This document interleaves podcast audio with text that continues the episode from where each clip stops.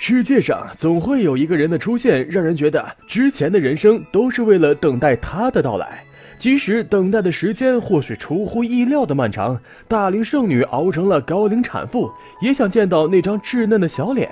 高龄产妇学术上是指生产第一胎时年满三十五岁，或受孕时满三十四岁的妇女。王菲、林青霞等都位列其中。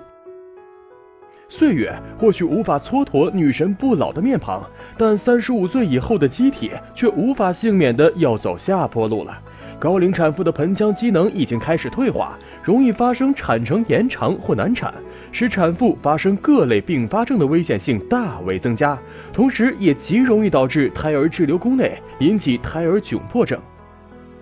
自己的宝宝是否患有唐氏综合症，是很多孕妈妈关注的重点。文献报道，唐氏综合症患儿的出生随孕妇年龄的增长而迅速攀升，二十岁时为一千四百七十七分之一，三十岁时为九百三十九分之一，而三十五岁时升至三百五十三分之一，到了四十岁就可达到八十五分之一，四十四岁的风险高达三十九分之一。在漫长的等待中，大龄孕妈腹中新生儿的体重会低于同孕周龄的正常儿，先天畸形率也相对增加。所幸胎儿期诊断的技术正在提高，医生可以在怀孕前八个月及时发现许多遗传异常，因此大龄孕妈们要特别重视产前的监测和检查。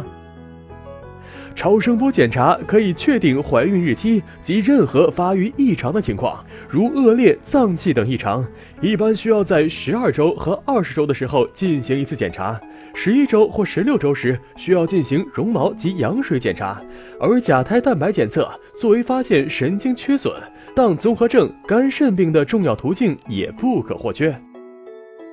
相对于一般的产妇来说，大龄孕妈们应增加产检的频率，即从确诊怀孕开始，应每半个月检查一次；从第八个月开始，每周检查一次。要特别注意血压和尿液，以便早期发现妊娠中毒症。为了确保母婴安全，大龄孕妈要比普通孕妇提前几天入院待产。由于高龄产妇的宫颈一般比较坚韧，自然生产困难，加之年龄大引起的精神紧张，剖宫产成为大龄孕妈的普遍选择。然而，高龄孕妇并不是剖宫产的指征，应根据临床检查及个体化差异而定。发福也是孕妈妈与宝宝会面的强劲阻力。过量的补充营养后，大龄孕妈的体重更容易攀升。腹中的宝宝长得太大，会给分娩带来很大的困难。整个孕期你都需要控制体重，尽量避免吃含糖量过高的食物。一般妊娠四十周的孕妇体重增加不要超过十二点五千克。整体来说，大龄孕妈要比一般孕妇更加谨慎，饮食上要保证充足的营养，不宜吃得过多过饱。坚持适度的体力活动，增强自身体质，能一定程度上预防因胎儿过大导致的难产。此外，孕妈还要避免过度的刺激，保持愉快的心态，轻松迎接宝宝的到来。